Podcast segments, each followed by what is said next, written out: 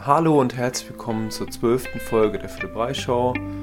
Das hier ist die Fortsetzung der elften Folge mit Annalena Grüne. Wer die sich also noch nicht angehört hat, jetzt reinklicken und für alle anderen viel Spaß. Ja, ähm, vielleicht können Sie uns noch mal ganz kurz mitnehmen in so einen, in so einen typischen Alltag äh, oder einen Tag aus deiner Woche und so ein bisschen dein, den Zeitplan einmal abzustatten, weil mich das total interessiert, wie du von A nach B rennst und, und die Termine so wahrnimmst. Also wann stehst du so auf, wann, wann kommen so die Termine und ähm, wie, wie kriegst du da alles unter einen Hut an so einem Tag? Mm, also ja, wann stehe ich so auf? Ich bin halt eher tendenziell ein Frühaufsteher ähm, und früh ins Bett gehe als andersrum. Ich würde sagen, ich stehe immer so zwischen 6.30, 7.30 auf. Ähm, schaue halt auch, dass ich vor dem Training mindestens zweieinhalb Stunden oder zwei Stunden wach bin, äh, weil da bei uns auch viel Wert drauf gelegt wird, auch in Turnieren, dass du quasi vor Spielbeginn, auch wenn du um 8 Uhr spielst oder so, halt echt zwei Stunden oder zweieinhalb Stunden vorher wach bist. Ähm, genau, dann habe ich halt meistens, sagen wir, ich habe von neun bis elf Training. Ähm, fahre dann schön entspannt mit dem Fahrrad zum Training. Ich wohne zum Glück äh, um die Ecke. Ähm, ist auf jeden Fall gut. Also ich fahre, glaube ich, zehn Minuten mit dem Fahrrad. Also ist auch gut zum, zum Ein Einfahren, Einradeln. Also ist keine Strecke, wo man sich jetzt mega abschwitzt, aber auch so warm ist, dass man da gut äh, ankommt. Genau, und dann bin ich halt immer eine gute ja, 20 Minuten vor Trainingsbeginn da. Also bei uns ist immer Trainingsstart um Punkt. Ähm, das heißt, alle machen sich so warm, dass sie um 9 Uhr warm sind. Ähm, genau, jeder macht halt da individuell sein Aufwärmprogramm. Also da ist auch, gibt es tausend unterschiedliche Sachen. Also kann man auch nicht sagen, einer macht dies, einer macht das. Ähm, ja, einfach auch super individuell und auch von der Dauer her, äh, was gemacht wird, ob Sprints gemacht werden zum Beispiel auch oder so. Genau, dann haben wir zwei Stunden Balltraining ähm, meistens und ja, dann fahre ich wieder nach Hause oder meistens auch mal mit dem Trainer danach nochmal quatschen über das Training, nochmal zusammenfassen, ähm, welche, welche Techniken gerade behandelt worden sind, was auch immer. Ähm, machen wir dann Mittagessen. Äh, esse meistens so roundabout zwölf eigentlich immer rum oder versuche so zwischen zwölf, eins, zwischen zwölf und eins mal zu essen. Ähm, um dann zum Beispiel, wenn jetzt ein Dienstag ist oder so, ähm, habe ich dann irgendwie um 16 Uhr, 15 Uhr nochmal Krafttraining, zwei Stunden. Ähm, mache dann meistens davor Uni. Ähm, oder wenn ich merke, dass ich auch mal richtig müde werde, vielleicht auch mal 20 Minuten einen kleinen Powernap. Darf auch nie fehlen. Und genau, fahre zum Krafttraining, habe zwei Stunden Krafttraining, fahre dann wieder nach Hause, dann ist meistens so 18 Uhr. Und dann mache ich meistens nochmal zwei Stunden entweder Uni oder auch ganz viel organisatorischen Krams, würde ich mal behaupten, weil auch irgendwie immer irgendwelche Sachen anfallen. Also, keine Ahnung, seien es irgendwelche Dokumente abschicken, Anmeldung für Turniere, Reisenplan, was auch immer. Also da kommt auch immer viel am Tag zusammen. Ja, oder halt dann auch nochmal irgendwie nach dem oder vor dem Krafttraining nochmal Physio zu haben. Wir haben meistens so 40 bis eine Stunde Slots äh, an Physiozeiten, die wir bekommen. Ähm, genau, ja, oder manchmal, wenn jetzt nicht gerade Physio ist, habe ich dann meistens mental oder Sportpsychologie ähm, eine Stunde. Ja, und dann habe ich meistens dann abends irgendwie so, ja, ab 20 Uhr nehme ich mir eigentlich immer so ein bisschen frei oder ab 21 Uhr würde ich sagen.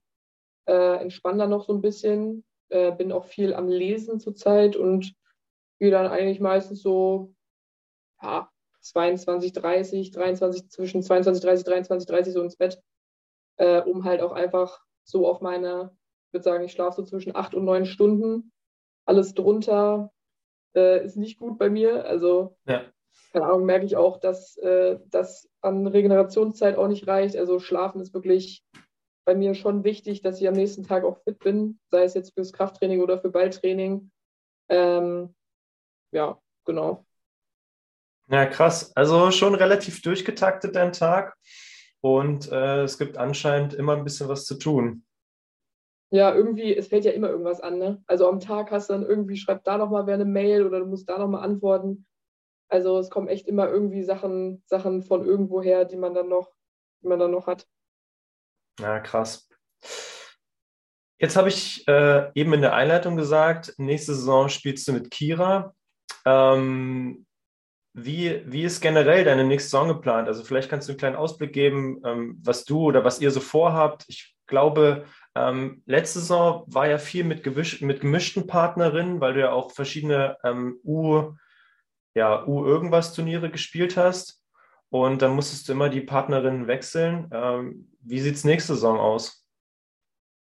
Ja, nächste Saison ist natürlich alles wieder ein bisschen schwierig, weil wir haben immer noch Corona. Ähm, ja, was kommt da alles zusammen? Also erstmal natürlich, dass Kira, ähm, dass ihre erste richtige Saison wieder mal ist. Ähm, sie halt erstmal schaut, wie passt das alles unter einem Hut mit ähm, Drillingen, Familie, Training und so weiter. Das heißt, ähm, ihr Plan ist auf jeden Fall, oder unser Plan ist, die deutsche Tour komplett zu spielen, wobei die deutschen Tourtermine noch nicht raus sind so. Also hm. Äh, ist halt auch immer so ein bisschen warten, abwarten. Ähm, genau, also vorwiegend deutsche Tour, alle deutschen Tourturniere spielen, plus europaweit quasi die internationalen Turniere mitzunehmen.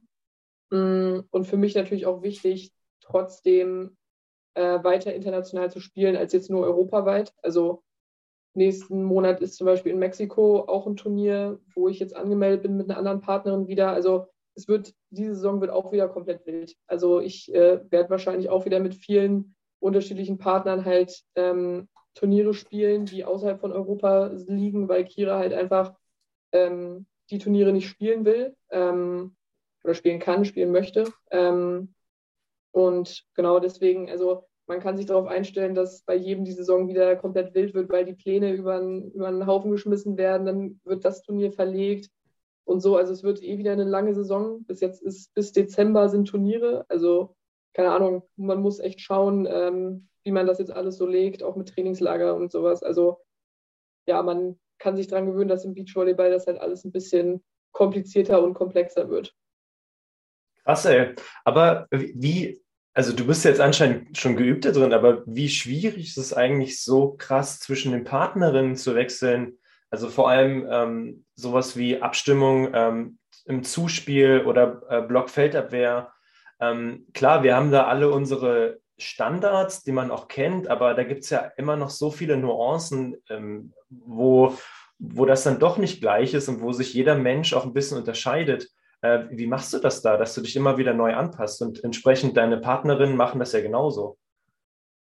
Ja, also letzte Saison, ich weiß gar nicht, mit wie vielen Leuten ich da gespielt habe, aber es waren auf jeden Fall so fünf unterschiedliche Partner. Ähm, ja, worauf achtet man da? Also spielerisch natürlich auf eigentlich zu 1000 Prozent immer auf Passabstimmung. Also Sideout erstmal einen Sideout-Fokus setzen ähm, mit Passabstimmungen natürlich und so weiter und so fort. Ähm, und letztendlich, wenn man weiß, man spielt zum Beispiel nur ein oder zwei Turniere mit einer Partnerin, ist bei uns, liegt der Fokus meistens darauf, dass jeder einfach seine Sachen macht. Also es ist gar nicht so ein großer Fokus darauf, wir müssen uns jetzt gut verstehen oder wir müssen jetzt irgendwie krass harmonieren, sondern wenn man mit einer anderen Spielerin spielt, die auch extrem erfahren ist, dann macht einfach jeder erstmal sein Ding, versucht sich auf seine Sachen zu fokussieren und dann funktioniert es meistens auch. Also ich glaube, dass alle ähm, im Beachvolleyball, so jetzt auch in meinem Bereich, Perspektivspieler, ähm, sind alle so gut da drin, sich so schnell an andere Spieler anzupassen, ähm, weil wir das halt auch gewohnt sind einfach. Also jeder macht das die ganze Zeit, jeder hat mal irgendwie mit sieben Leuten in der, in der Saison gespielt und am Anfang ist es natürlich su also super ja, schwierig, weil du dich nicht die ganze Zeit darauf einstellen kannst und aber es macht auch irgendwie Spaß, halt mit vielen Leuten zu spielen ne? und viele Leute da mal äh, kennenzulernen, wie sie eigentlich auf dem Spielfeld sind. Ähm, ja, aber auf langfristige Sicht ist es natürlich schon cooler, äh, irgendwie zu sagen, hey, wir gucken jetzt bis 2024 Olympia und spielen halt vier Jahre zusammen und dann kannst du halt auch wirklich viel in das Team rein investieren. So ist es halt immer mehr so, okay, jeder achtet auf seine Sachen, jeder spielt erstmal seinen Stiefel sozusagen und dann schauen wir, was draus wird, so ungefähr. Ne? Okay, krass. Also ich, ich stelle mir das persönlich unglaublich schwierig vor, aber so wie du es sagst, ähm, ihr seid ja professionell genug, ähm, dass ihr euch da auch gut anpassen könnt. Aber finde ich, finde ich mega, finde ich mega. Ähm, was war denn letztes Jahr äh, das Highlight äh, für dich? Was war das beste Turnier, äh, das beste und krasseste Ergebnis für euch? Boah. Letztes Jahr. Mh, oh, letztes Jahr war so krass durchwachsen. Also mir fallen Turniere ein von bis ganz, ganz schlecht. bis richtig cool. Ich würde, glaube ich, sagen, dass einfach das coolste oder mit das coolste Turnier in Stuttgart war. Also ähm, da habe ich mit Leo Kötzinger gespielt und mhm. da sind wir Erster geworden bei der Tour, einfach weil es super geil war, einfach mal nicht von Stuttgart. Also Stuttgart liegt ja eigentlich echt blöd für Beachvolleyball, weil normalerweise alle Turniere im Norden sind. Mhm. Ähm, und da einfach erstmal nicht irgendwo hinfahren zu müssen, sondern wirklich an seinem Stützpunkt mal ein deutsches Tour oder einen deutschen Tourstop zu haben, war schon echt cool. Ähm, und es war halt irgendwie so ein bisschen familiärer und also mega entspannt. Und dass wir dann natürlich noch gewinnen, ist natürlich richtig cool. Also ich würde sagen, das war schon ein Highlight. Ähm, was natürlich auch Highlights waren, jetzt so am Ende nochmal einen Four-Star in Brasilien zu spielen. Ähm, war mega cool, auch wenn es vielleicht vom Ergebnis nicht das war, wo man vielleicht dachte, man hätte, also wo man, wo ich jetzt hätte denken können, so okay, wir hätten vielleicht noch mehr geschafft.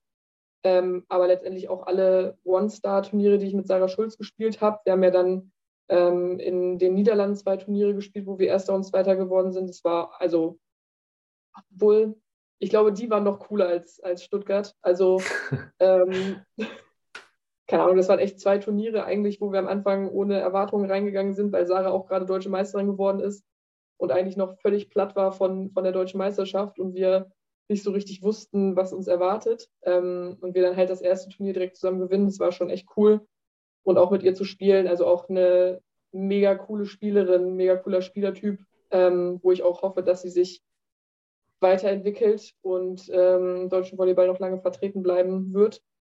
Genau. Ja. Krass. Ist eigentlich Kira auch in Hamburg oder äh, wie, wie, trefft ihr euch zum Trainieren dann eigentlich? Äh, die ist umgezogen mit ihrer Family nach ähm, Nordrhein-Westfalen, ich glaube, Borken in der Nähe von Düsseldorf. Ähm, und genau, wie machen wir das? Also sie war jetzt zum Beispiel im Februar, ja, im Februar, also diesen Monat war sie in Hamburg mal für drei Tage, äh, haben dann zusammen vier Balleinheiten gemacht. Ähm, Plan ist halt auch, dass ich mal nach Düsseldorf dann fahre. Also quasi einmal im Monat fährt sie nach Hamburg und ich fahre einmal im Monat nach Düsseldorf, dass man das so ein bisschen abstimmt. Ähm, aber ich glaube, es ist halt gerade auch ganz gut so, wie es ist. Also wir haben beide unsere unterschiedlichen Faktoren und Punkte, auf die wir achten. Also Kira ist natürlich immer irgendwie so ein bisschen gesundheitliches Thema, so dass sie halt fit bleibt. Ähm, weil ganz ehrlich, also balltechnisch wird sie kein Problem haben. Ähm, also muss man einfach sagen, so als sie die vier Tage hier war und eigentlich nicht viel vorher trainiert hatte, siehst du halt einfach Fähigkeiten von ihr, die du sonst nicht siehst. Ähm, deswegen glaube ich halt, dass dieses Balltraining zwischen uns jetzt gar nicht das essentiell Wichtige ist, sondern erstmal, dass wir beide fit werden und dass ich mich halt jetzt hier am Stützpunkt halt erstmal technisch und in meinen Punkten weiterentwickle. Und wenn wir das dann auf dem Feld zusammenkriegen, wäre es top. Ähm, ansonsten muss man halt dann mal schauen, ob man nicht noch mehr äh, so zusammen trainieren muss. Ähm, genau, das ist so der Plan. Ja, krass. Also immer mal wieder kurzes oder zweimal im Monat Trainingslager. Ähm, einmal bei der einen und einmal bei der anderen. Ja, krass. Ja. Was ist denn der Punkt, wo du sagst, ey, da muss ich mich jetzt noch am meisten weiterentwickeln, bis die neue Saison losgeht? Weil du ja gerade meintest, ähm, du musst noch an deinen Punkten arbeiten, aber was ist so dein härtester Punkt? Boah. Ich würde sagen, da gibt es wahrscheinlich ein paar Punkte. Also, ähm, wenn ich jetzt so auf ein, kommt es darauf an, auf was du äh, abzielst, aber wenn ich jetzt so in den gesundheitlichen Bereich oder auch so ja, körperlichen Bereich gehe, würde ich sagen, das mit meiner Schulter natürlich irgendwie erstmal wieder hinkriegen, ähm, dass das äh, wieder fit wird und natürlich auch, bei mir ist halt das größte Thema halt so Beweglichkeit. Also habe ich ja schon gesagt, Beweglichkeit ist nicht mein Favorite äh, Topic so und ich mache es auch nicht unbedingt gerne. Ähm, aber ich merke natürlich, dass es halt viel hilft, wenn man beweglich ist ähm, und dass es halt auch gesundheitlich sehr gut ist, wenn man das hat. Ähm, genau, deswegen ist es bei mir auf jeden Fall ein Punkt, wo ich mich sehr stark verbessern kann, äh, weil wenn man ja schlecht anfängt oder auf einem nicht so guten Niveau anfängt, dann kann man sich auch meistens verbessern, so ungefähr. Ähm, ja, wenn es jetzt so technisch oder volleyballtechnisch geht, dann halt zum Beispiel Abwehrbereich. Also in der Abwehr kann ich mich auch noch extrem verbessern, weil Abwehr natürlich auch ein Punkt ist, der halt so super von Erfahrung, also Spielerfahrung halt abhängt. Ne? Also geht ja darum, den Gegner richtig lesen zu können ähm, und halt auch die richtigen Schritte hinzumachen. Also es ist halt einfach echt ähm, sehr erfahrungsbasierend und ich glaube, da kann ich mich auf jeden Fall noch sehr, sehr, sehr weiterentwickeln aber sei es jetzt auch zum Beispiel im sportpsychologischen Bereich. Also wie geht man mit Fehlern um oder weil Beachvolleyball wird immer mentaler. Also Beachvolleyball ist eigentlich ein kompletter Mentalsport irgendwann. Also siehst halt einfach die Weltelite und die sind alle, also alle sind irgendwann auf einem physischen Topniveau. Das heißt, du kannst dich da auf jeden Fall nicht mehr krass äh, unterscheiden. Und letztendlich geht es im Beachvolleyball irgendwann darum, wer hat die Nerven in dem Sinne, ähm, wer bleibt cool und kann unter Stresssituationen auch funktionieren so. Und das ist halt eh ein Punkt, wo in Hamburg auch viel Wert drauf gelegt wird, dass du im Kopf klar bist, ähm, aber trotzdem ein gewisses Aktivitätslevel hast. Also so die Mischung zwischen Aggressivität, aber auch Klarheit im Kopf zu bewahren. Und das ist auch ein Thema, wo ich auf jeden Fall auch noch viel von lernen muss, viel dran arbeiten muss, weil es auch super schwer ist ähm, oder für mich auch super schwer ist. Ähm, ja. Bist, bist du ja so ein Hitzkopf, der sich immer so richtig krass ja, über sich selbst auf aufregt? Auf jeden Fall. Also äh, ich glaube, äh, also es hat sich schon sehr stark verbessert, aber ich denke auch, dass mich viele als sehr, ja, wie soll man das denn sagen? Also ich bin halt ein sehr Fehler, ähm, fehlersuchender Mensch eher, ne? Und fokussiere mich halt auch viel auf meine Fehler, äh, auf Fehler von meinem Partner oder so. Ähm, und das halt erstmal rauszukriegen, ist halt sauschwer. Also halt wirklich äh, sich zu konzentrieren, ähm, auch vielleicht mal nicht auszurasten, weil wenn du merkst, so scheiße, ey, ich habe jetzt das, zehnte Mal, dass ich das jetzt falsch mache, dann merkt man natürlich auch irgendwie so, man wird langsam ein bisschen wild und äh, ja, da ruhig zu bleiben, ganz schön schwer. okay, krass, ja. Kann ich, äh, kann ich auf jeden Fall sehr gut nachvollziehen. Und ähm, ja, cool. Cool. Das war ein geiles, ein geiles Endwort. Aber ähm, gibt es noch irgendwas, ähm, worüber du gerne reden wolltest, wo du sagst, boah, Philips hast du noch gar nicht angesprochen? Ähm, oder vielleicht willst du da noch irgendwas an die Community loswerden? Ja, was haben wir noch nicht besprochen? Hm. Ich glaube, wir sind jetzt noch gar nicht so in den, also Ausdauer sind wir noch gar nicht reingegangen. das ist auch kein Thema für mich. für dich ja auch nicht, ja. wenn ich das richtig interpretiert habe. Auf jeden Fall nicht. Ähm, Ausdauer auch absolutes Hassthema. Ich glaube, Beweglichkeit, nee, Ausdauer auf jeden Fall auf eins als Hassthema, zwei ist Beweglichkeit. Ähm, aber ich muss es halt jetzt gerade auch machen, weil Beachvolleyball ist halt auch so, ne, brauchst halt auch eine gewisse Ausdauer im Sand. Ähm, und ich glaube, da ist auch wichtig jetzt für alle, die vielleicht auch aus der Halle kommen, ähm, und dann in den Sand gehen, sei es als Blocker oder Abwehrspieler, da vielleicht auch ein bisschen Zeit rein zu investieren. Ähm, und zwar nicht mit diesem typischen, ich gehe zehn Kilometer laufen, weil das ist nicht sportartspezifisch. Ähm, was wir halt zum Beispiel viel machen, ist halt so Intervalltraining, ähm, weil du halt immer, du hast ja quasi im Sand eigentlich immer diese Belastungszeiten von, keine Ahnung, zwischen fünf und zehn Sekunden vielleicht maximal eigentlich, wo du wirklich ja. schnell schnelleres Laufen betreibst oder vielleicht auch mal Antritte. Und da habe ich ja, wie gesagt, jetzt auch einmal in der Woche dieses, ich möchte es eigentlich als Höllentraining abstempeln, weil es ist wirklich einfach nur, es macht wirklich, es macht keinen Spaß. Also ich bin ganz ehrlich, ich bin eigentlich schon sehr, ich muss mich darauf schon mental vorbereiten, die Woche vorher, wenn ich weiß, ich habe am Samstag Ausdauertraining, weil du weißt, es, es, es wird scheiße. Also du läufst die ersten drei Bahnen, wir haben halt immer so Intervalltraining, keine Ahnung, ähm, so in diesem Prinzip, du hast halt 20 Meter, läufst die 80 Prozent schnell, hast fünf Sekunden Pause, läufst wieder zurück. Das machst du sechsmal, dann hast du 30 Sekunden Pause so. Also so richtiges, richtiges Abkotztraining, ne? Mhm. Ähm, und da weißt du halt nach den ersten drei Bahnen so, ja, das wird halt, das halt, wird halt nicht gut so, ne? Aber es, äh, man muss halt durch und man fühlt sich danach ja auch, ich muss auch zugeben, ich fühle mich danach auch immer äh, gut, wenn ich es geschafft habe, so. Ähm, aber da, ja, Ausdauer auch gar nicht meins, aber wie gesagt, sollte man auf jeden Fall, wenn man ähm, überlegt, im Sommer viel zu spielen, ich glaube, es merken auch viele dann, wenn sie aus der Halle kommen, so hm, irgendwie so richtig äh, durchhalten kann ich jetzt so ein Turnier nicht, vor allen Dingen, weil ja im Amateurbereich die Turniere ja wirklich teilweise, keine Ahnung, da spielst du ja fünf, sechs Spiele am Tag so, ne? Ähm, mhm. An diesen B- oder A-Cups oder C-Cups, ähm, das ist halt schon krass. Also das sollte man auf jeden Fall nicht unterschätzen, dass man da auch ein bisschen Zeit rein investieren sollte. Ich habe mich vor ein paar Wochen ähm, mit einem befreundeten Trainer genau über dieses Thema unterhalten, ähm, was, was man eben als, äh, als, wir haben es so genannt, was man als Sportler nicht tun sollte. Und äh, wir haben es mhm. dann versucht, ein bisschen auf Beachvolleyball oder auf Volleyball äh, umzumünzen. Und da kam genau das auch zum, ähm, kam auch genau dieses Thema auf. Also welche, welchen Ausdauersport ähm, oder wie, wie kann ich da meine Ausdauer verbessern? Das ist genauso wie du sagst, ne? diese, diese kurzen Belastungszeiten ähm, von irgendwie acht bis zehn, ja, sagen wir mal, ich glaube im Schnitt äh, dauert ein Ballwechsel, vielleicht sind die Daten aber auch aus der Halle, irgendwie acht Sekunden. Und dann nimmst du dann ja. natürlich auch die, die Dinge rein, wo dann Aufschlag direkt verhauen wird, aber gehen wir mal von diesen fünf bis zehn Sekunden aus, äh, die du meintest. Und ähm, es ist ja total schwer, ähm, in, in, genau diesem Bereich was Adäquates zu finden. Aber was eben, ähm, Max war der Gast, was Max dazu meinte, war, ähm, in, diesem, in diesem Ausdauerbereich muss die Belastung extrem nah daran sein, wie du dich im Spiel dann selber belastest. Und beim Krafttraining ist es ein bisschen, also dann ist es viel unabhängiger davon.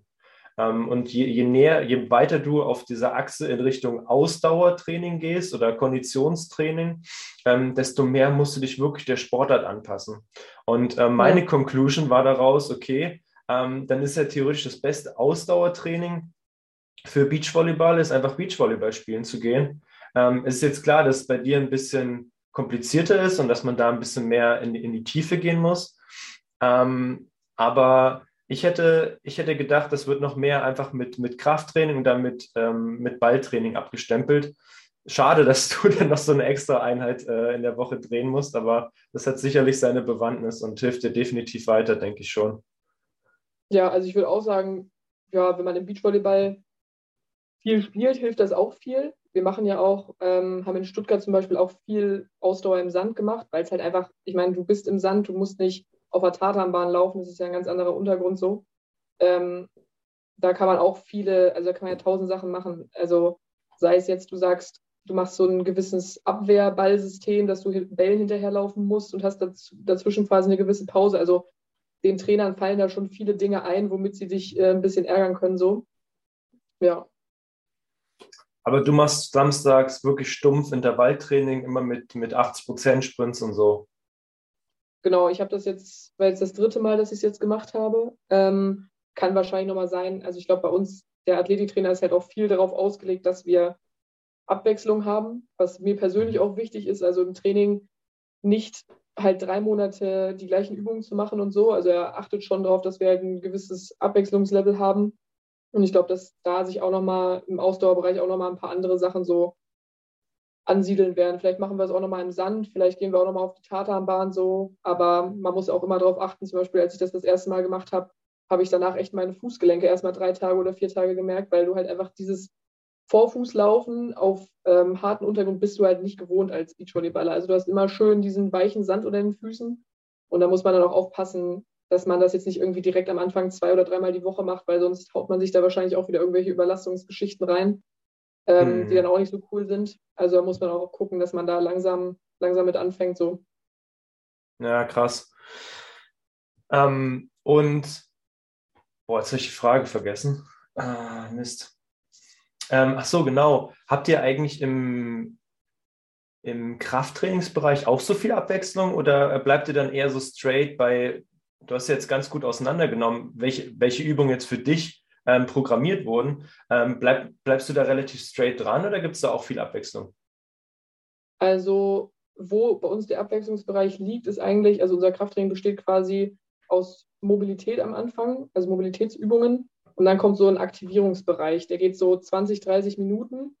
Ähm, da machen wir, also das ist eigentlich der Bereich, wo es am meisten Abwechslung, um, um Abwechslung geht oder wo du auch am meisten Abwechslung reinhauen kannst. Ähm, da machen wir dann zum Beispiel äh, Koordinationsläufe, äh, Hürdenläufe, Koordinationsleiter, auch mal einen Zirkel, so einen kleinen Aufwärmzirkel, dass du da halt ähm, ja, gewisse Aktivitäten hast oder auch mit diesen ganzen Minibändern, ähm, mit Ausfallschritten, mit Medizinbällen arbeiten.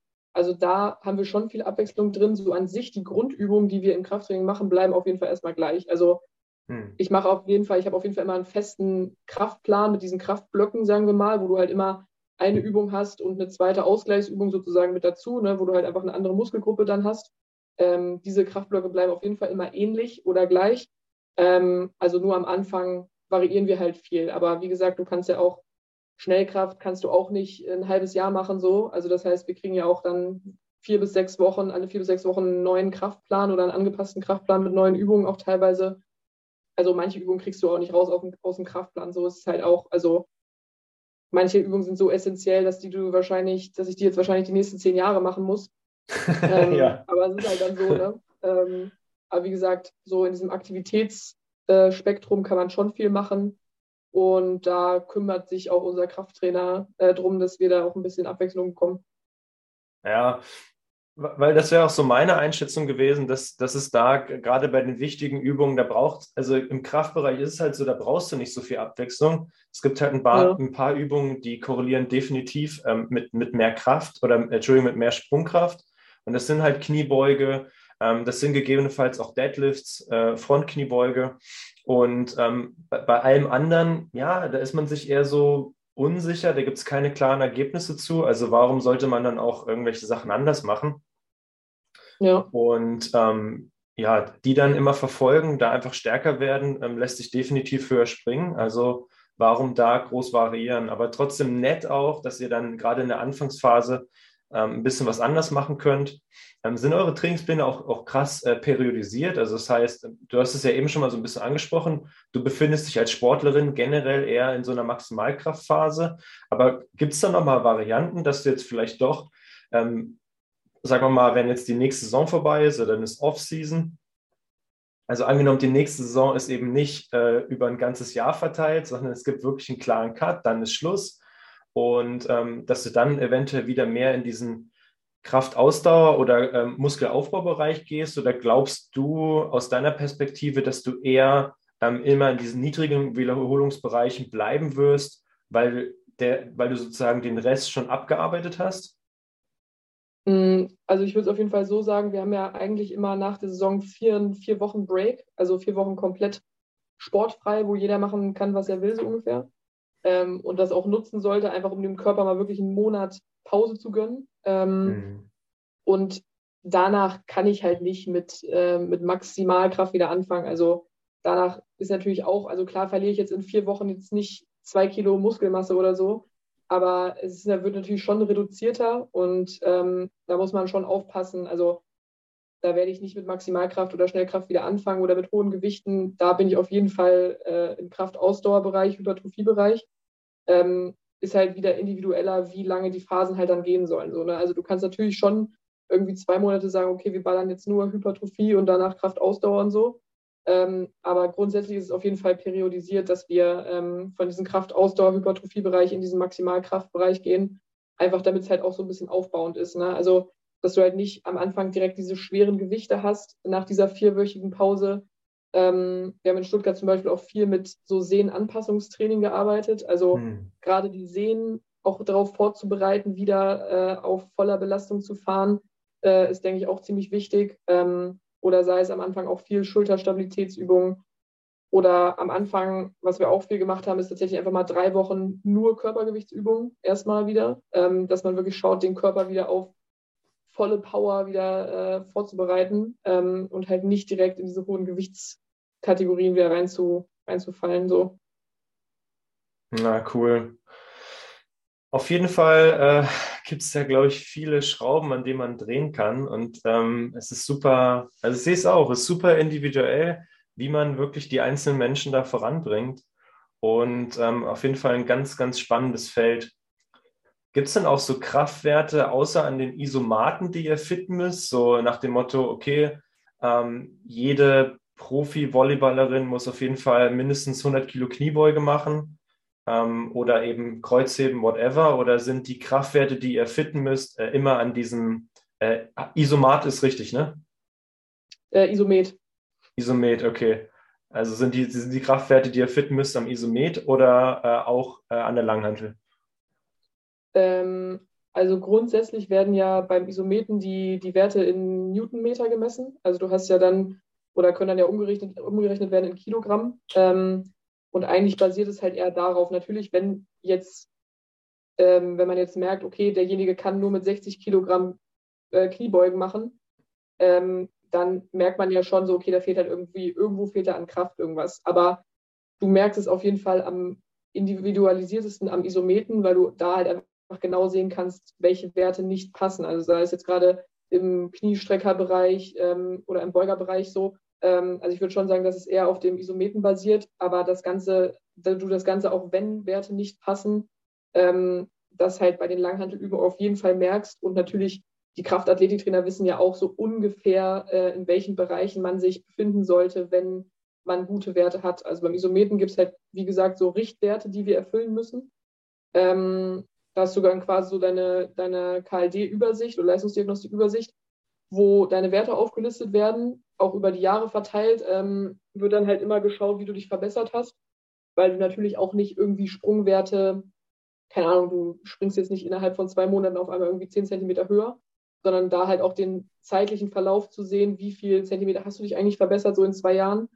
Ähm, und genau, da geht es halt darum, dass wir unten dann diese Richtwerte stehen haben. Da ist halt an einmal so Jugendrichtwerte. Also bei mir zum Beispiel, ich falle halt noch in diesen U22-Bereich mit rein. Ähm, da stehen halt dann diese U22-Richtwerte mit, keine Ahnung, du musst äh, bei der Kniebeuge 3,4 äh, Newton pro Kilogramm oder so drücken oder sowas steht dann da. Ne? Oder ähm, mhm. im Erwachsenenbereich sind es dann halt meistens irgendwie so 10, 15 Prozent mehr oder 20 Prozent mehr. Ähm, und da wird halt geschaut, dass du halt an die Richtwerte alle rankommst oder sie auf jeden Fall überschreitest.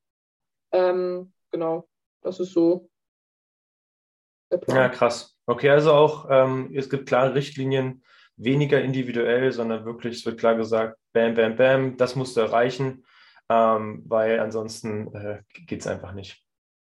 Ja. Krass, mega.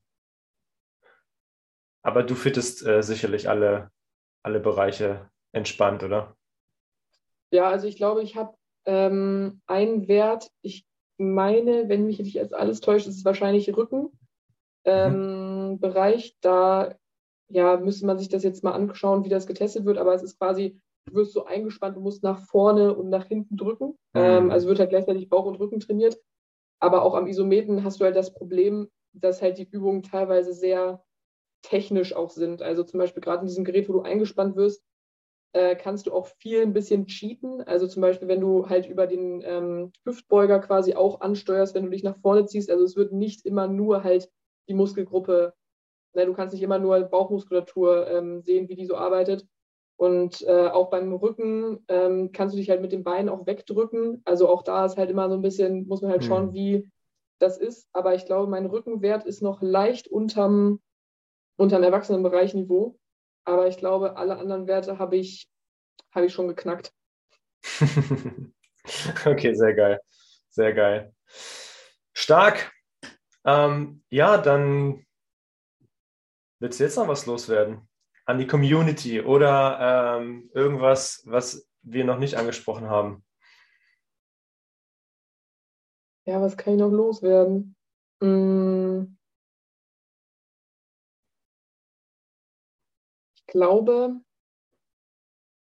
ich glaube, das war's. Also solange Leute Bock haben, Beachvolleyball zu spielen und auch im Krafttraining ein bisschen, ähm, das denen auch Spaß macht, ist geil. Also, dass da jetzt nicht jeder, so wie wir, die Möglichkeit hat, Leistungsdiagnostiken zu machen und den ganzen Krams, brauchst du ja auch im Amateurbereich jetzt nicht. Also es geht ja nicht darum, irgendwie krank, dich krank zu verbessern. Und ich glaube auch schon, dass du dich mit einem einfachen Krafttraining und mit den Basics, sei es jetzt Kniebeuge, ähm, oder einfach einen Ganzkörperplan ähm, einfach gut fit halten kannst. Und wenn du da ein bisschen, wenn man sich da ein bisschen reinliest, ähm, dass das auch alles klappt. Also ich glaube, bei uns ist es natürlich darauf ausgelegt, auf Leistungssport und wirklich die letzten Prozente aus dem Körper rauszuholen.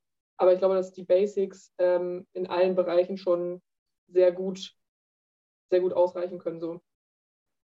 Ja, vor allem, wenn man eh in einem Bereich fast noch gar nichts gemacht hat. Ne? Also ich, ich versuche es mhm. mal so zu erklären, ne? irgendwann ist dein Techniktraining ausgeschöpft, irgendwann hast du auch einfach genug gespielt, das heißt, sage ich mal, genug Spielerfahrung.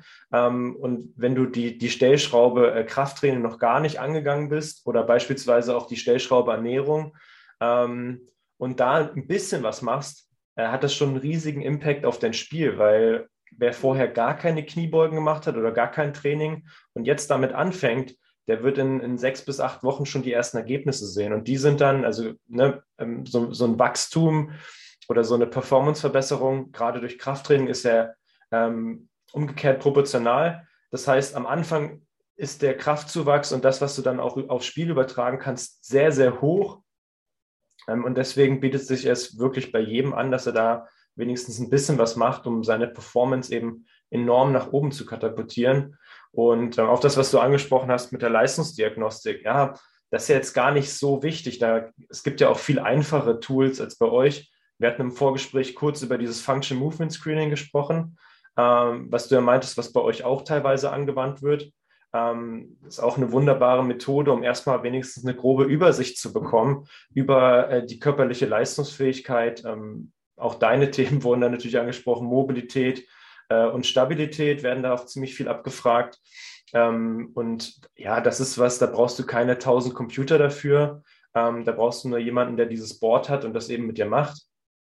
Und ich glaube, ähm, wenn man sich damit eine, eine ganz gute Übersicht holt, und dann einen entspannten äh, Krafttrainingsplan benutzt, der dich immer mal wieder ein bisschen fordert, so ein bis viermal die Woche, dann kannst du schon teilweise extrem viel rausholen aus deiner Leistungsfähigkeit, auch eben im Amateurbereich. Es muss gar nicht so, so kompliziert sein ähm, wie bei euch im Profibereich.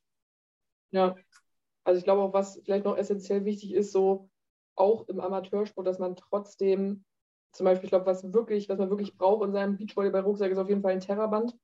Also ähm, sei es jetzt, es ist wirklich egal wo oder in welcher Liga, aber für die Schulter halt einfach wirklich ähm, die Schulter einfach auf diese Belastung vorzubereiten, weil auch im Amateursport, du hast einfach viele Schlagwiederholungen. Das ist egal, ob du jetzt dreimal die Woche in der Halle stehst oder viermal oder so wie ich halt jetzt sechs oder achtmal oder so. Ähm, du hast halt einfach die Belastung auf der Schulter und wenn da ein Muskel sei es jetzt Innen- oder Außenrotation, nicht richtig funktioniert, was auch immer, äh, ist es halt schlecht. Und ich glaube, dass da auch viele Leute, äh, gerade Beachvolleyball oder Volleyball, Probleme mit der Schulter haben, weil sie da zu wenig Zeit rein investieren und halt einfach immer auf dieser Schiene fahren, so okay, ja, ich trainiere halt dreimal die Woche, ähm, ich muss da jetzt nicht viel so für machen oder auch nicht aufwärmen oder auch nicht stabilisieren so. Ich glaube, dass Schulterstabi im Bereich Volleyball, Beachvolleyball richtig, richtig wichtig ist und dass auch viele unterschätzen, ähm, wie viel es auch bringt, auch wenn man es jetzt nicht direkt merkt, so okay, dann mache ich halt meine zwei, drei Teraband-Übungen, äh, wie viel das dann wirklich ähm, bringt, so insgesamt. Ja, man muss sich auch mal klar machen, was da für Kräfte eigentlich auch auf die Schulter wirken, wenn man da jedes Mal mit so einem langen Hebel ähm, gegen so einen Ball äh, gegenballert. Und gerade im Amateurbereich muss man ja seine Technik auch immer wieder individuell an die potenziell schlechten Pässe vom Partner oder Partnerin anpassen. Das heißt, ähm, die, die Schulter wird ja umso mehr gefordert, weil du immer irgendwelche krassen Aus, Ausgleichsbewegungen machen musst, die ja zwangsläufig kommen. Und ähm, das dann hinzubekommen, die dann trotzdem stabil zu halten, ist ja umso schwieriger. Also ne, die, die, die Chance, sich sozusagen mit, mit ähm, wenn man mit sehr guten Leuten spielt, an der Schulter zu verletzen, ist ja fast äh, geringer als ähm, wenn man jetzt äh, ja eben ziemlich amateurmäßig spielt weil man eben so viel ausgleichen muss, weil man eben trotzdem immer versucht, den Ball zu erreichen. Man will trotzdem immer ein bisschen äh, Speed auf den Ball bringen. Und äh, da bleibt es nicht aus, dass man irgendwelche komischen Bewegungen macht, die dann potenziell äh, zu Verletzungen führen. Ja. ja. Cool. Dann ähm, vielen Dank für deine Zeit. Sehr gerne. Ich wünsche dir auf jeden Fall, dass deine Schulter sich jetzt äh, bald noch ein bisschen verbessert, damit äh, alles wieder ordentlich funktioniert. Und äh, viel Erfolg für die nächste Saison, auf dass die Termine ein bisschen gestaffelter sind und du besser planen kannst. Ja, schauen wir mal. Also ohne Spaß, man ist so dran gewöhnt, dass es äh, so ein wildes Hin und Her ist. Also ich muss sagen, so die letzte Saison hat es mich schon aufgeregt, äh, weil mhm. man das ja gar nicht, ähm, ja, weil man einfach denkt, so okay, ich will das jetzt professionell machen und dann brauche ich auch einen professionellen Plan so aber man gewöhnt sich halt so dran, dass man, dass man das auch irgendwie so ein bisschen ausblendet, dass es eigentlich super Chaos ist. Aber mhm. ich hoffe auch, dass sich jetzt in den nächsten Wochen dann doch mal rauskristallisiert, wann jetzt auch die deutsche Tour ist und wo und so, damit man dann doch mal ein bisschen, bisschen planen kann zumindest. Vielleicht hat dir auch dabei das Mentaltraining geholfen, dass du dich darüber ja. nicht so viel aufregen musst. Ja. Stark. Ähm, dann wünsche ich dir noch einen schönen Tag. Und ähm, ja, wie gesagt, viel, viel Erfolg für alles, was du dir vorgenommen hast und vielen Dank, dass du da warst. Ja, danke, dass ich da sein durfte. Tschüss. Tschüss.